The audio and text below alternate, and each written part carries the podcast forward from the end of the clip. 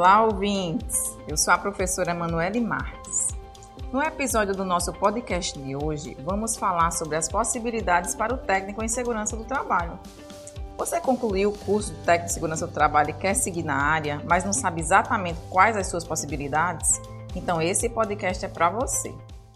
Antes de mais nada, você precisa saber que para atuar como técnico em segurança do trabalho, você precisa ter um registro profissional cujo objetivo principal é manter um cadastro de todos os habilitados a exercer a profissão de técnico em segurança do trabalho e garantir que os mesmos cumpram as exigências legais. Agora vamos finalmente para as possibilidades de trabalho, né, para você, futuro técnico em segurança do trabalho.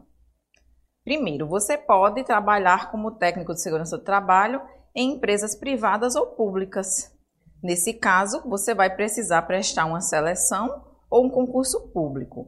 É importante lembrar que, de acordo com a NR4, as empresas são obrigadas a contratar os profissionais de acordo com o dimensionamento do SESMIT. É aí que você entra. A outra possibilidade é ser docente, ministrando aulas para cursos técnicos. E tem outra possibilidade também. Você, como técnico em segurança do trabalho, pode abrir a sua própria empresa que pode ser desde um microempreendedor individual, onde você não atuará como técnico em segurança do trabalho, e sim como instrutor de cursos gerenciais independentes. Aí você pode ministrar treinamentos, palestras, workshops e capacitações na área de segurança e saúde do trabalho.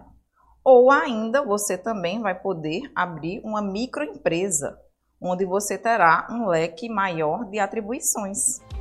Por hoje é isso, espero que tenham gostado dessas informações. Bons estudos e até breve!